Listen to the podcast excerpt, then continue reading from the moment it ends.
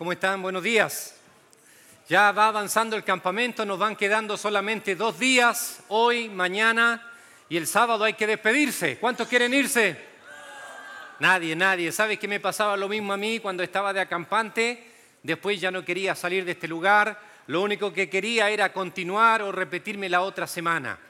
Pero yo estoy seguro que durante esta semana también Dios ha hablado a tu corazón, porque nosotros los seres humanos no somos solamente un cuerpo, nosotros tenemos un alma, tenemos emociones, tenemos una mente. El único que puede trabajar en tu alma, en tus emociones, en tu mente es Dios, es Dios.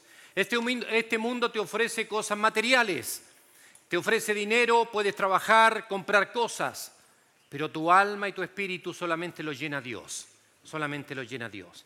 Tres cosas que yo siempre pido antes de hablar. Primero, que pongas atención. Segundo, que no te duermas. Y tercero, que tratemos de no caminar para no distraer a los jóvenes, la misma gente del equipo, tratar de evitar de caminar. Eh, no me distraen a mí, no distraen a los jóvenes tampoco.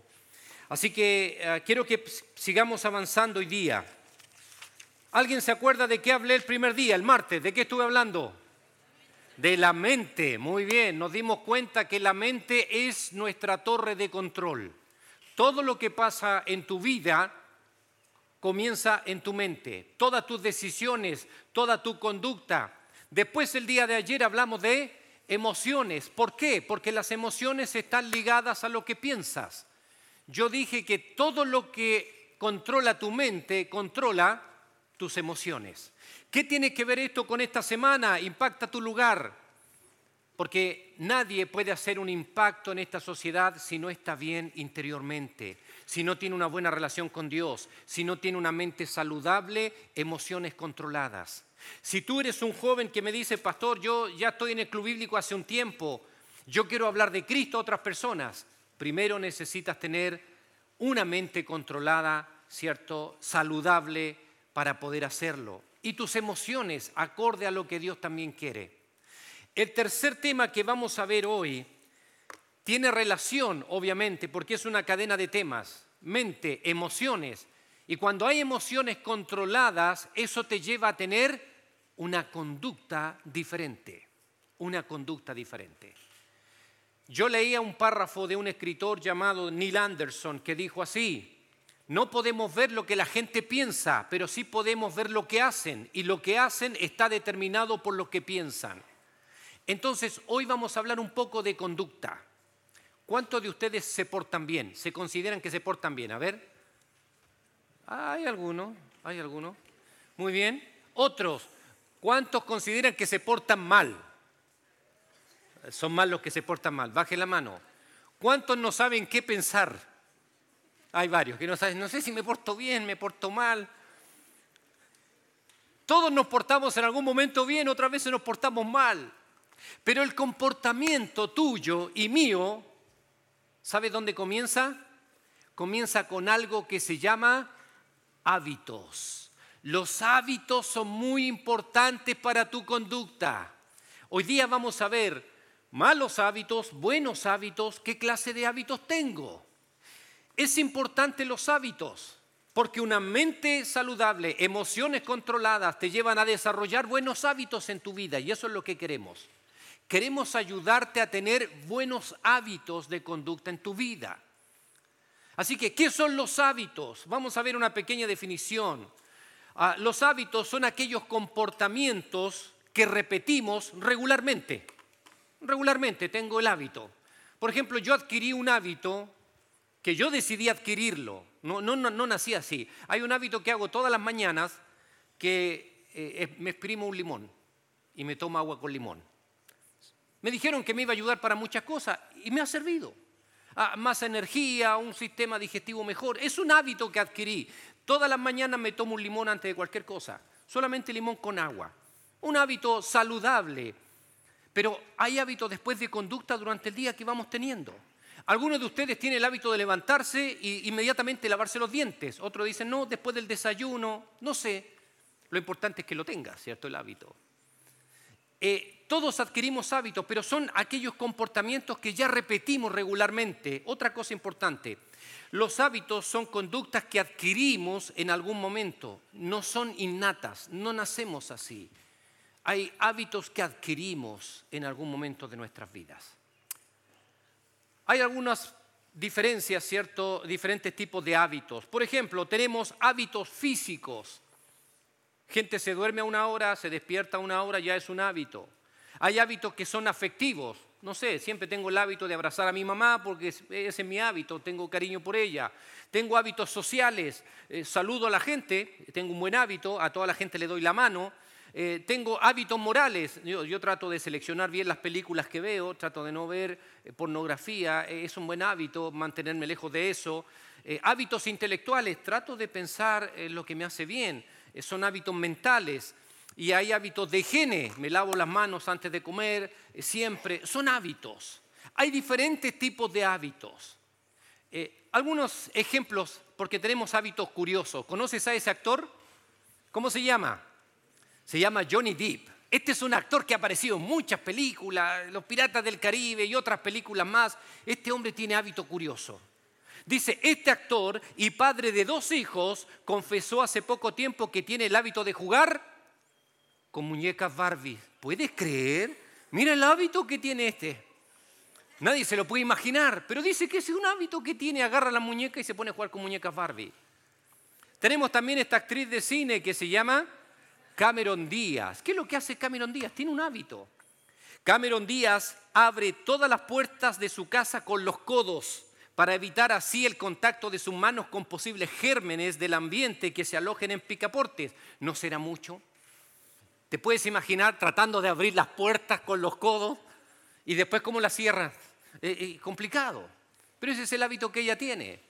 Después tenemos otro actor famoso, Jackie Chan. ¿A cuánto le gustan las películas Jackie Chan? Bien, bien. Yo me creía Jackie Chan hasta que me fracturé un pie, hasta ahí llegué como Jackie Chan. Jackie Chan tenía un hábito este famoso actor tiene el hábito de lavar su ropa interior con sus manos en cada hotel donde se hospeda. Él dice que lo hace para no olvidar su origen pobre y humilde. Tierno el hábito, ¿cierto? No me quiero olvidar de dónde vengo, de la China, un lugar, eh, vivió en un pueblo pobre, entonces, donde hotel que va, lava sus calzoncillos. E, ese es el hábito de Jackie Chan. Son hábitos curiosos. Pero ¿sabes qué es importante? Que muchas veces conductas que pueden ser muy buenas en tu vida comienzan con un hábito. Conductas que pueden ser malas, negativas y destructivas en tu vida comienzan con un hábito. Alguien dijo una vez que tienes que sembrar un pensamiento, siembra un pensamiento en tu vida y vas a tener un hábito. Eh, siembra un hábito y vas a cosechar una conducta y cuando tienes una conducta vas a tener un destino, un futuro. Pero tu mente te lleva a tener hábitos en tu vida.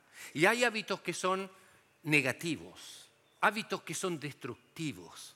En la palabra de Dios nosotros encontramos muchos ejemplos de personas que tuvieron malos hábitos. Pero quiero mencionarte en algunos versículos Israel, el pueblo que adquirió malos hábitos. ¿Sabes que en el pueblo de Israel como nación adquirieron malos hábitos, ah, malos hábitos. Tú me dirás, pastor, pero Israel es el pueblo de Dios. Sí, pero ¿sabes cuántas veces se equivocó? Y se equivocó feo, como decimos nosotros. Se equivocó feo porque adquirió hábitos que nunca tendrían que haber llegado a la nación. Hay un pasaje en Jeremías capítulo 13, 23, el profeta Jeremías se levanta y le habla a la nación de Israel y le dice, eh, ¿mudará el etíope su piel? y el leopardo sus manchas? Así también podréis vosotros hacer bien estando habituados a hacer mal. Eh, mira la pregunta, te lo explico. Jeremías le dice al pueblo, eh, ¿mudará el etíope su piel? Los etíopes, cierto, son de piel morena, de piel oscura. Entonces dice el profeta Jeremías, ¿el etíope puede cambiar de color de piel? No, porque es así. Después dice, ¿y el leopardo va a poder sacar sus manchas? No, porque el leopardo es así.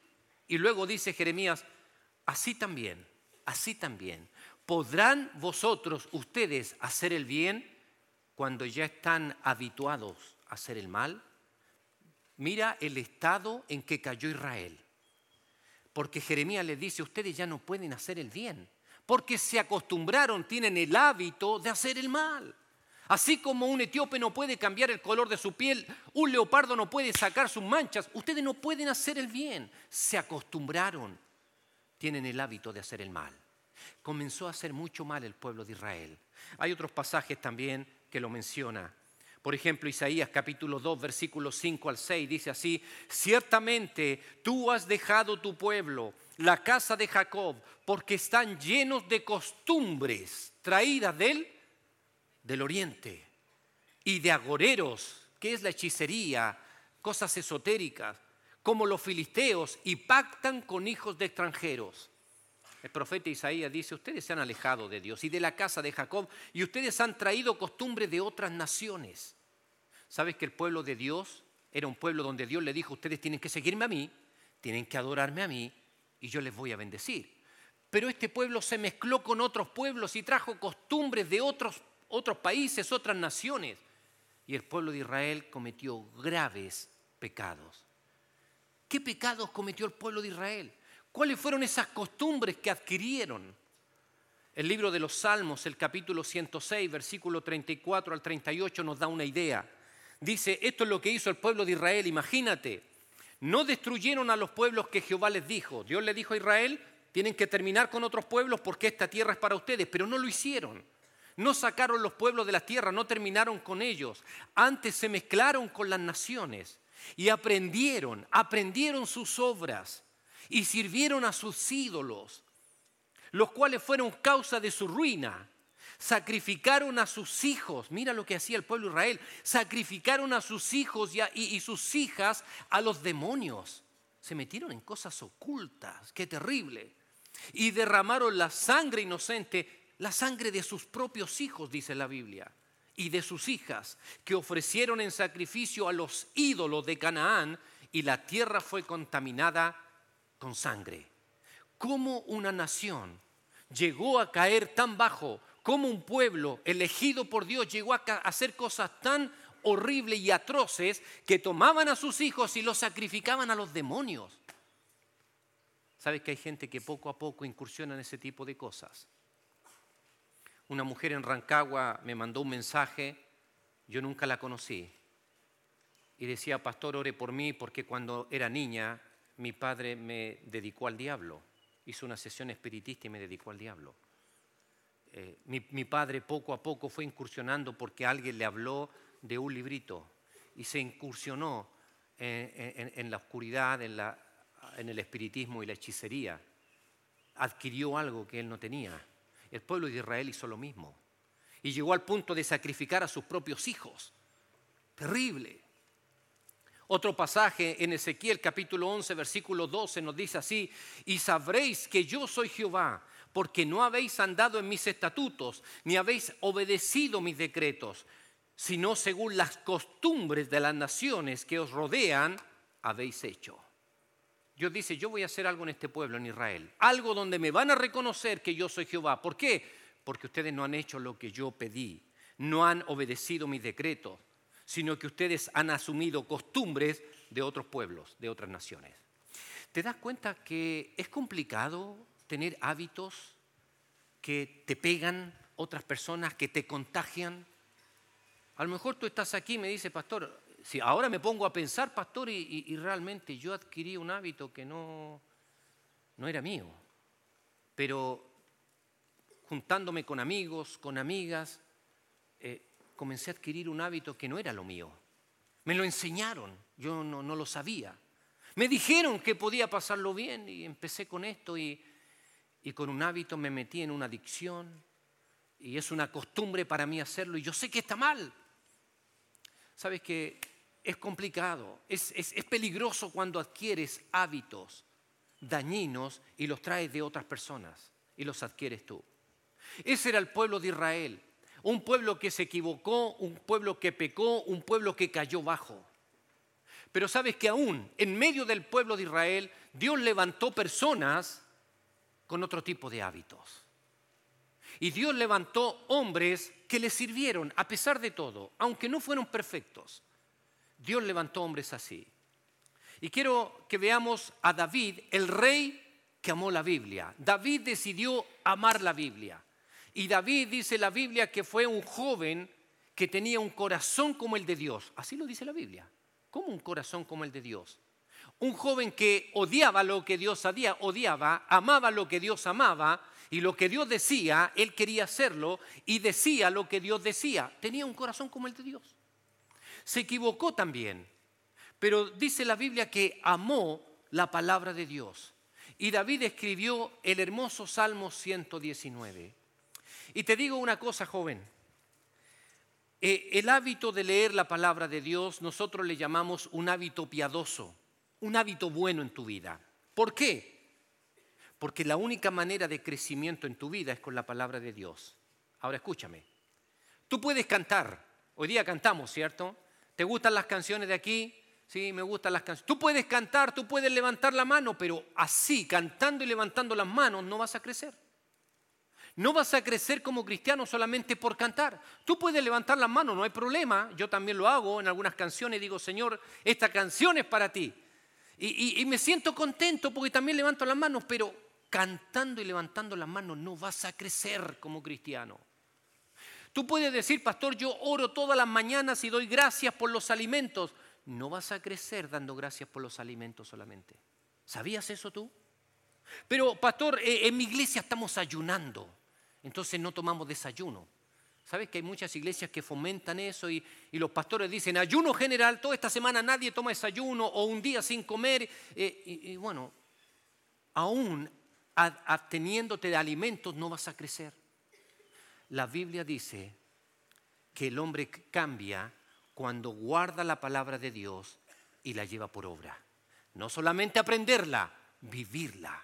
Y la palabra de Dios cambia al hombre, porque es la obediencia a Dios lo que cambia tu conducta. Tú puedes aprender muchas cosas en la iglesia, pero si tú no tienes un tiempo solo con Dios, el hábito de abrir la palabra de Dios y experimentarla, no vas a cambiar. Había una chica en mi iglesia años atrás que cantaba y levantaba las manos y yo no te vuelvo a decir, no tengo problema con eso, pero esta chica levantaba las manos y cantaba y un día nos robó la ofrenda. Y, yo dije, ¿quién nos robó la ofrenda? Y empezaba a averiguar y, ella nos, robó la ofrenda. Yo digo, ¿y para qué levanta las manos y después mete las manos en la ofrenda? Y nos robó la ofrenda. Y la descubrimos y la abuela la delató. Dijo, no, si ella, yo sé que mi nieta se robó la ofrenda y nos devolvió la ofrenda del club bíblico te das cuenta, puedes levantar la mano y nunca crecer espiritualmente. Lo que te cambia tu vida, lo que te ayuda a crecer, lo que va formando tu principio cristiano, tus valores cristianos, es la palabra de Dios. Sin Biblia no hay crecimiento, sin Biblia no hay cambio, sin Biblia no hay entrega a Dios, sin Biblia no somos nada como cristianos. Hay que orar. Sí, oramos al Señor, lo buscamos en oración, yo le hablo a Él, pero ¿cuándo Dios me habla a mí? A través de su palabra. Y la Biblia cambia personas. La Biblia marca algo en el corazón. Y te digo, joven, tú estás aquí como acampante y yo te digo, la palabra de Dios puede cambiar tu mente y puede cambiar tus hábitos y tu conducta. Puedes ser una mejor persona por tener tiempo en la palabra de Dios. Hace unos años atrás, yo traje de Rancagua algunos jóvenes para acampantes. Y traje un joven que estuvo aquí como tú, de acampante, y hoy día está aquí también. Pero después que estuvo de acampante un tiempo, fue a estudiar al Instituto Bíblico, hoy día es un consejero. Y él tuvo que aprender el hábito de leer su Biblia. Y yo le quiero, voy a pedir que venga aquí adelante. Luis, por favor, Luis Manríquez. Hace unos años atrás lo traje de acampante y Luis ha tenido que aprender ¿Qué dice la palabra de Dios? ¿Podemos usar un micrófono? No sé si será este, ¿está bien? Luis, cuéntanos un poquito, ¿cómo ha sido tu experiencia de adquirir ese hábito con la palabra de Dios? Eh, bueno, como dijo el pastor, yo soy de Rancagua y, y, estoy estudiando en el Instituto Bíblico. Ha sido hermosísimo el cambio que ha hecho el Señor en mi vida, pero porque yo se lo permití. Yo le dije un día sí al Señor. Eh, también, viste, estuve como tú de acampante, escuchando la prédica y por mucho tiempo vine muy duro, muy duro, con el corazón que, que no quería saber nada. Pero me acuerdo que un día, un 24 de enero, un jueves 24 de enero del 2013, recibí a Cristo en mi corazón en un fogón. Y, ese día eh, lo, sentí en mi vida, ¿viste? Le entregué mi corazón a Él. Ahora, seguí con, hábitos que destruían mi vida, vicio, malas amistades, eh, peleas, ira. Mi, corazón estaba, todavía seguía con, esas cosas. Pero, pero el pastor Alejandro me, fue ayudando a crecer y enseñándome y haciendo entender de que Dios es el que transforma vidas. Dios es el que cambia personas. ¿Y cómo lo hace? A través de su palabra. Y entendí eso, entendí que Dios a través de su palabra quiere transformar los corazones. Quiere transformar tu vida y mi vida la transformó. Te lo digo como un, como un testimonio vivo. Porque mi vida antes era horrible, te, lo, te soy sincero. No me como me veo ahora, eh, te lo prometo, es, algo que nunca imaginé en mi vida. Y espero que sea también ese tu deseo, ¿viste? Que veas tu vida ahora y te des cuenta, mira, no tengo tantas cosas por las que vivo. Muchas veces no tengo ni sentido. Y me pasaba a mí. Vivía por una rutina que yo sentía que me mataba día a día, día a día. Pero el Señor transformó mi vida, la tomó y, me hice el hábito. Hay un versículo que está en el Salmo 119, en el verso 2 dice, bienaventurados los que guardan sus mandamientos, sus testimonios, y los que le buscan de todo corazón. No sé si te das cuenta, pero solo depende de ti, ¿viste? Solo depende de ti. No, no es otra cosa. Cuando tú dispones tu corazón en las manos de Dios, Él lo cambia todo, lo cambia todo, absolutamente todo. No vuelves a ser el mismo. Y ya ha sido lindo el cambio porque he tenido personas a mi lado como el pastor, amigos en la iglesia y, mismo en el instituto bíblico. He conocido gente que me ha ayudado mucho, pero no hay nada comparado con lo que el Señor ha hecho a través de su palabra.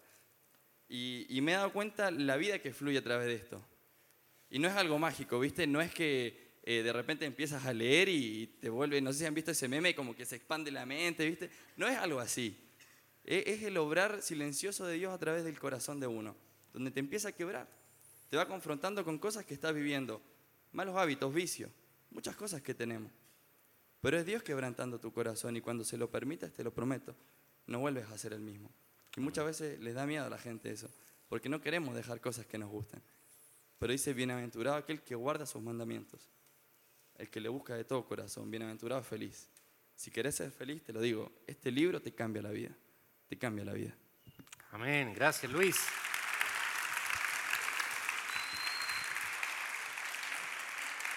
El libro de Dios es el que cambia la vida, es el que cambia la vida. El pueblo de Israel rechazó los mandatos de Dios, rechazó su palabra, cayó bajo. Pero David amó la palabra de Dios y David escribió el Salmo 119. Y vamos a ver los beneficios de la palabra de Dios. ¿Sabes que la palabra de Dios trae beneficios a nuestra vida? Y en el Salmo 119 hay algunos beneficios que están escritos ahí. Yo saqué algunos versículos, solamente algunos versículos saqué para mostrarte qué dice la Biblia. En primer lugar, ¿qué hace la palabra de Dios? Trae qué cosa? Felicidad a tu vida. El Salmo 119, el versículo 2, lo acaba de citar Luis. Dice así, bienaventurados los que guardan sus testimonios y con todo el corazón le buscan. ¿Sabe que los testimonios aquí se refiere a la palabra de Dios? Y dice que son bienaventurados. Pastor, ¿qué significa bienaventurado? Felices, dichosos, súper felices. Son diferentes traducciones. Eso significa bienaventurado y dice que son Felices o dichosos los que guardan sus testimonios y con todo el corazón le buscan. Anda buscando felicidad, comienza a leer la palabra de Dios, guarda la Biblia. Di, Señor, no conozco mucho de la Biblia, pero lo que aprendo lo voy a obedecer. Tu vida va a empezar a sentir un gozo. Porque te digo algo, hay felicidad en la obediencia, hay tristeza en la desobediencia. Hay que recordar siempre eso. Siempre recuerda esto. Te sientes bien cuando obedeces, te sientes mal cuando desobedeces. Obviamente que el obedecer la palabra de Dios provoca algo en tu corazón. Gozo, bienaventuranza, ¿cierto? Dicha en tu vida. Número dos, la palabra de Dios limpia tu camino. Mira lo que dice aquí el versículo 9. El versículo 9 dice así. ¿Con qué limpiará el joven su camino? Es una pregunta que hace David con guardar tu palabra. ¿Sabes lo primero que dice este versículo? Dice que el camino del joven está sucio. Es lo primero que dice. Lo primero que dice el pasaje es que el camino del joven está sucio. Dice, ¿con qué limpiará el joven su camino? Con guardar tu palabra. ¿Qué es lo que ha ensuciado tu camino? Tú tienes un camino como joven ya. Dejaste la niñez a los 11, 12 años, ya dejaste de ser niño. Empezaste una adolescencia, eres joven. ¿Hay algo que ha ensuciado tu camino? Porque el versículo dice que los jóvenes muchas veces tienen el camino sucio. Eso es lo que dice el pasaje. ¿Con qué limpiará el joven su camino? ¿Qué es lo que ensucia tu camino? La droga, ah, una vida inmoral, una vida llena de groserías en tu vida. No sabes decir dos palabras sin decir un garabato, una grosería. ¿Qué es lo que ensucia tu camino? La palabra de Dios limpia tu camino. Tercer beneficio, es la mayor fuente de gozo. La palabra de Dios es la mayor fuente de gozo. Mira que dice el versículo 14, me he gozado en el camino de tus testimonios más que de toda riqueza. Lo que dice David es, nada me trae más gozo a mi vida que guardar tu palabra. Nada me trae más gozo que guardar tu palabra. Sabes que hay gente rica, famosa, que reniega de su fama y de su dinero. ¿Sabías eso? Hace unos años atrás le hicieron una encuesta a Luis Miguel, el gran, eh, el sol de, México. Y, le preguntaron a Luis Miguel, le dijeron, ah, ¿cómo ha sido tu experiencia de fama, de riqueza? Y Luis Miguel dijo, yo te digo una cosa, dijo, si yo vuelvo a nacer, yo no elijo esta carrera de artista. Yo no la elijo de nuevo. Un hombre que está lleno de dinero, de fama, pero no elegiría esa carrera. Te digo algo, muchos de los que estamos aquí podemos decir, si nacemos de nuevo y Cristo llega a nuestra vida, vamos a volver a leer la Biblia. Te lo puedo decir, varios de nosotros lo podemos decir porque es lo mejor que nos ha pasado en la vida, conocer la palabra de Dios. Es la mayor fuente de gozo en la vida del hombre. Cuarto, produce temor a Dios. Si tú quieres tener respeto a Dios, porque el temor a Dios es un respeto, porque Dios ama, pero también Dios es justo, Dios también se tiene ira, también disciplina a sus hijos. Si tú quieres tener temor, un respeto a Dios, tienes que leer la palabra de Dios. Dice así el versículo 38 del Salmo 119, confirma tu palabra a tu siervo que te teme. Dice David, tu palabra vas a confirmarla porque yo tengo temor de ti confírmala. Yo la voy a obedecer, confírmala mi vida, porque yo soy tu siervo y tengo respeto hacia ti. Número 5. La Biblia trae consuelo a tu vida. El versículo 50 dice, ella es mi consuelo en mi aflicción, porque tu dicho me ha vivificado. ¿Dónde tengo consuelo? ¿Dónde tengo esperanza? Estoy preocupado, estoy sufriendo la palabra de Dios te da consuelo, te da ánimo. ¿Sabes por qué? No solamente por leerla, es porque te muestra que Dios es un Dios presente en tu vida. Dios es un Dios presente, no está ausente. Y la única manera en que tú puedes saber que Dios está presente en tu vida es leyendo la Biblia. Hoy, pastor, me siento lejos de Dios. No estás abriendo la Biblia. Lee la Biblia y vas a ver que Dios está ahí presente, a tu lado, hablándote listo para extender su brazo y sacarte de tu aflicción, de tu congoja. Porque ella es mi consuelo, dice la Biblia, en mi aflicción. ¿Cómo te consuelas? ¿Qué ¿Cómo sales de tus aflicciones y de tus preocupaciones? ¿Con un, grupo de amigos tomando alcohol, eh, drogándote? ¿Cómo sales de tu aflicción? La palabra de Dios es mi consuelo en mi aflicción, porque tu dicho me ha vivificado. Trae consuelo. Número seis, la palabra de Dios te ayuda a elegir amigos. Mira qué interesante. Te ayuda a elegir amigos. Dice el versículo 63, compañero soy yo de todos los que te temen y guardan tus mandamientos. ¿Con quién me quiero juntar? Dice David. Con los que temen a Dios y guardan sus mandamientos. Entonces el rey David comenzaba a elegir sus amigos. Mi compañero son todos aquellos que temen a Dios, que guardan sus mandamientos. Mira, no, tienes que ser muy inteligente para darte cuenta de esto. Si tú te juntas con un drogadicto, ¿qué es lo que vas a hacer en algún momento? Te vas a drogar. Si tú te juntas con un borracho, te vas a emborrachar. Si tú te juntas con un delincuente, vas a delinquir. Si tú te juntas con un estúpido, ¿qué va a pasar? Vas a hacer estupideces. Porque te juntas con estúpidos que no piensan ni las consecuencias. Hace unos años atrás, hace unos años atrás, en Chile había una moda que tomaron algunos jóvenes que yo digo que son estúpidos. Por la carretera, por la ruta 5, habían, hay pasarelas. Y habían algunos que se paraban en las pasarelas con así unas piedras y veían pasar los autos y a ver quién le achunta a este auto, quién le apunta. Y le tiraban y caían en los vidrios, los parabrisas, gente se quedó desfigurada. Eh, eso era un juego. Un día agarraron a uno de ellos y lo entrevistaron en la televisión y el periodista le dice, ¿por qué lo hacían? Es que mis amigos me dijeron. Em, es que mis amigos me dijeron que lo hiciéramos. Te juntas con estúpidos, vas a hacer estupideces. David dice, compañero soy yo de todos los que te temen y guardan tus mandamientos. Yo no quiero otro amigo así, dice David. No quiero otro amigo que no, que no me lleve a temer a Dios y a guardar su palabra. Algunos de ustedes, llegando a este campamento, están pensando qué hacer cuando vuelvan. Escucha este consejo. Si hay un amigo que te ha llevado por la droga, hoy es el día que tienes que decidir. Se terminó. Es que voy a ganarlos para Cristo, pastor. Primero aléjate de ellos, después los vas a ganar. Porque primero necesitas guardar tu corazón. Primero afirma tu vida espiritual. Después comienza a alcanzarlos para el Señor. Porque el Señor es soberano, Él va a estar en control de todo. Pero quizás hoy es el día en que tú tienes que decidir. Mis compañeros van a ser los que temen a Dios, los que quieren guardar su palabra. Busca un club bíblico. ¿Qué es un club bíblico? Son los grupos de jóvenes que están en las iglesias, que aprenden la palabra de Dios, comparten, sirven al Señor, predican el Evangelio. Busca un club bíblico. Busca una iglesia. Hay jóvenes que quieren ser tus compañeros. Compañero soy yo de todos los que te temen y guardan tus mandamientos. La palabra de Dios te ayuda a elegir amigos. Número siete, fortalece tu integridad. Ah, qué importante esto. Fortalecer la integridad. Dice el, el versículo 8, sea mi corazón íntegro. ¿En qué? En tus estatutos. Íntegro en tus estatutos, para que no sea yo avergonzado.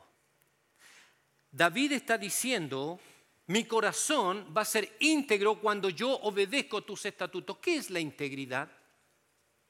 Es una persona que va creciendo en cada área de su vida.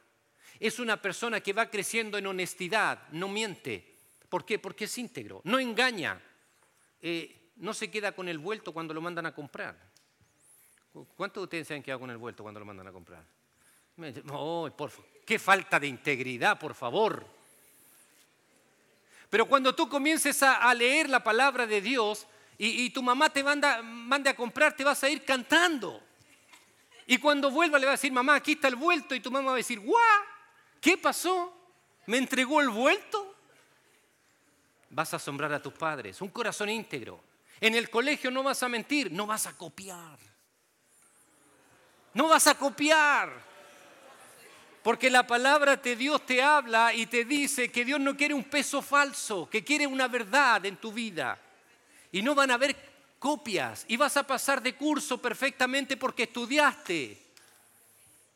Porque vas a crecer en integridad. ¿Sabes que la integridad Dios la bendice? Y David dice, sea mi corazón íntegro en tus estatutos para que no sea yo avergonzado. No voy a vivir vergüenzas en mi vida, dice David, porque voy a obedecer la palabra de Dios con integridad. No voy a vivir vergüenzas. Algunos de nosotros vivimos vergüenzas porque nos faltó integridad. Y David dice, no, eso no va a pasar conmigo. Número 8, dice la palabra de Dios que te hace sabio. Te hace sabio. Mira lo que dice el versículo 98 ah, y 100. Vamos a ver el primero. Dice, me has hecho más sabio que mis enemigos, dice David, con tus mandamientos. Me has hecho más sabio que mis enemigos con tus mandamientos, porque siempre están conmigo. David dice, Dios, tú, me has hecho sabio. Yo, yo, yo, reconozco que he crecido en sabiduría.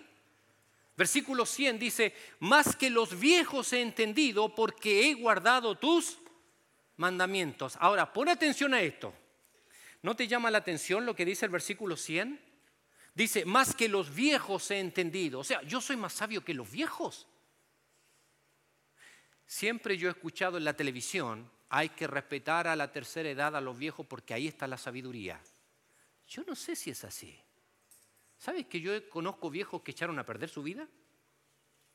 Viejos que tomaron malas decisiones, que siempre vivieron una vida desordenada, sin límites en su vida y ahora están en los 70 años llorando y diciendo la verdad que yo hice un desastre con mi vida. Y yo conozco viejos así, pero conozco jóvenes que a los 18 años están llenos de alegría, tomando buenas decisiones. Viejo, ¿cuál es la sabiduría? La sabiduría es tomar decisiones para vivir bien. Tú puedes vivir bien a los 19 años, puedes estar viviendo mejor que un viejo de 70. Porque estás tomando sabias decisiones en tu vida, te alejas del pecado, te acercas a Dios, estudias su palabra, puedes vivir mejor, puedes vivir bien, mejor que un viejo de 70, que un viejo de 50. Maté alguno por ahí. Puedes vivir mejor que alguien de 50 años, puedes ser más sabio, porque tienes la sabiduría de Dios en su palabra. Sabes qué decidir. Si vas a tener una novia o un novio, ves en la palabra de Dios cuáles son las características. Esta es mi novia. Es, una chica decente, es una, chica que, que tiene buenos sentimientos, es una chica que tiene un buen comportamiento, tiene una buena familia y eliges a alguien bien. Y te casas y formas una familia porque la palabra de Dios te ayudó a elegir bien. Y puedes tener años de matrimonio y vas a conocer viejos que tuvieron tres, cuatro esposas y nunca fueron felices. Por eso David dice, más que los viejos he entendido, porque he guardado tu mandamiento. ¿No es hermoso saber que aunque tienes 16 años, puedes comenzar a adquirir una sabiduría que ni los viejos la van a tener? Oye, en mi iglesia yo tengo gente que ha recibido al Señor a los 70 años. ¿Y sabes lo que me dicen? ¿Cómo nunca conocí esto antes, pastor? ¿Cuántos dolores de cabeza me hubiera ahorrado si alguien me hubiera hablado de Cristo antes, cuando tenía 20?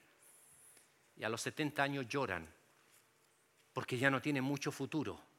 No pueden hacer muchos planes, lo que tienen son recuerdos. Los viejos viven de recuerdos. Los jóvenes viven de planes para el futuro. Tú tienes que vivir para tus planes para el futuro. Tú tienes un futuro, vive de tus planes, pero siempre en tus planes tiene que estar Dios. Vas a tener un futuro diferente, mejor que los viejos, que nunca se acordaron de Dios. Por eso David dice, más que los viejos he entendido, porque he guardado tus mandamientos. David, siendo joven, tenía un arpa y se iba ya en el campo y con el arpa cantaba al Señor y siempre oró al Señor y recordaba los mandamientos de Dios siendo un joven. Y Dios cuando lo eligieron como rey, Dios le dijo al profeta, anda a buscar a todos. Y había ese muchacho, David, en el campo, lo fueron a buscar. Y el papá de David decía, pero mi hijo, ¿cómo va a ser rey si mi hijo solamente cuida ovejas? Pero cuidando ovejas era más sabio que su papá, porque buscaba a Dios componía canciones, oraba a Dios. Ahí nadie lo veía, con las puras ovejas, todas las ovejas se convirtieron. Porque David estaba ahí cantando al Señor, recordando la palabra. Y de ahí Dios lo sacó, de detrás de las ovejas, y lo puso como rey, porque era más sabio que hasta su papá. Y David escribió, más que los viejos, he entendido por qué he guardado tus mandamientos. Qué tremendo, qué tremendo. Nueve, la palabra de Dios alumbra tu camino. Lámpara es a mis pies tu palabra y lumbrera mi camino, dice el Salmo 105, versículo 5, 105. Lámpara es a mis pies tu palabra y lumbrera mi camino. Señor, no sé qué hacer, no sé por dónde ir. Toma la palabra de Dios. Pero aún me falta. Busca un consejo habla con tu consejero, habla en la iglesia con un hermano que tú sabes que conoce la Biblia, un pastor, pastor, mire, tengo que tomar una decisión, no sé cuál tomar, estoy aprendiendo la Biblia, ¿me puede enseñar? Y los pastores te tienen que enseñar. Tenemos que ayudarte, estamos para eso.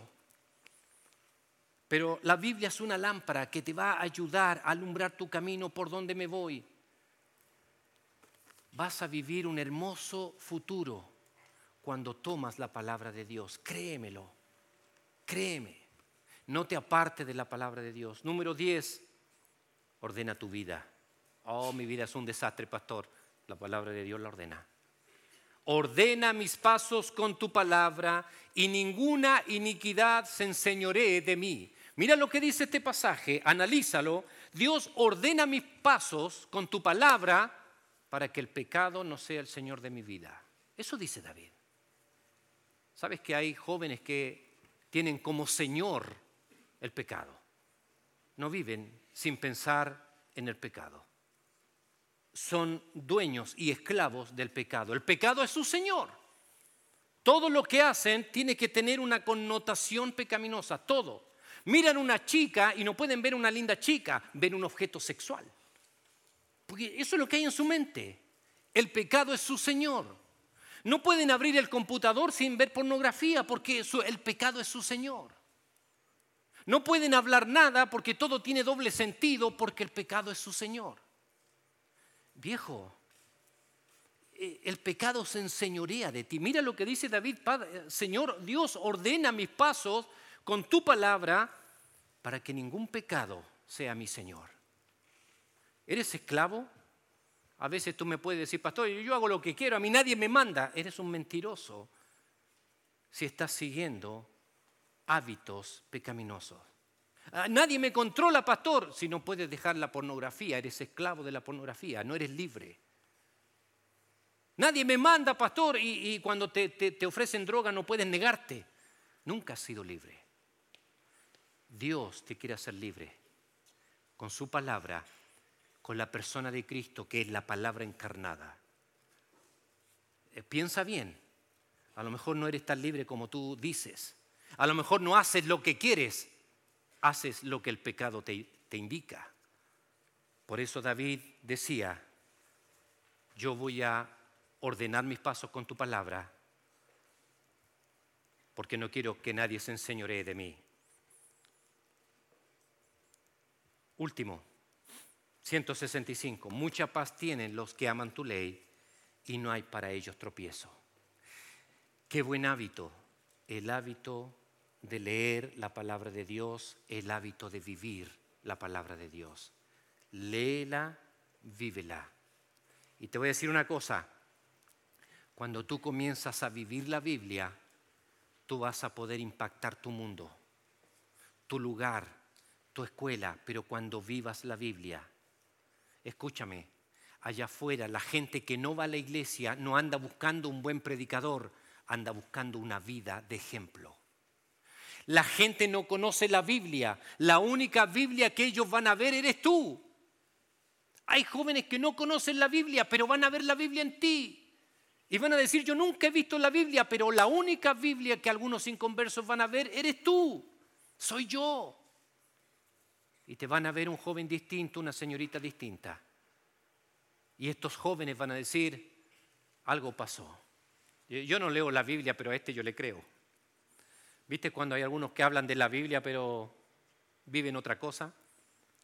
Pero cuando tú eres un joven que vive la Biblia, te van a creer y te van a decir, yo a este le creo. Los demás me venden el cuento, pero a este yo le creo. Porque este es diferente, este cambió, desde que llegó del campamento es diferente. Ya no dice malas palabras, ya, ya no quiere hacer lo malo. Al principio te pueden criticar, después te van a buscar para pedirte consejo. ¿Sabías eso? Eso va a pasar contigo. Cuando tomas la palabra de Dios y vas a vivir una vida feliz. Mucha paz tienen los que aman tu ley. Llegaste a este campamento con aflicciones en tu corazón, llegaste a este campamento con adicciones, con problemas, la palabra de Dios, Cristo en la palabra, obrando en tu vida, el Espíritu Santo, vas a salir diferente. Tienes un futuro por delante, vas a ser más sabio que los viejos. Vas a ordenar tu camino, vas a tener luz, no va a haber confusión, vas a estar siempre claro en tu vida, porque la palabra de Dios te va a guiar. Inclinemos nuestras cabezas, cerremos nuestros ojos, vamos a orar.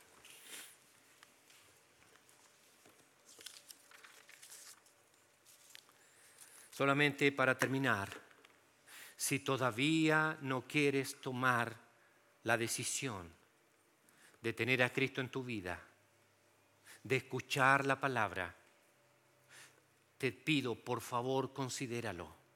Cristo es el Salvador del mundo Él murió en la cruz por ti, Él quiere ser tu Salvador. Abre tu corazón a Cristo y di, Señor, gracias por la salvación y hoy quiero recibir tu palabra.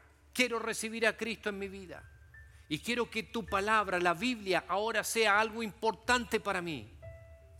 Porque mis hábitos van a cambiar, porque mi conducta quiero cambiar.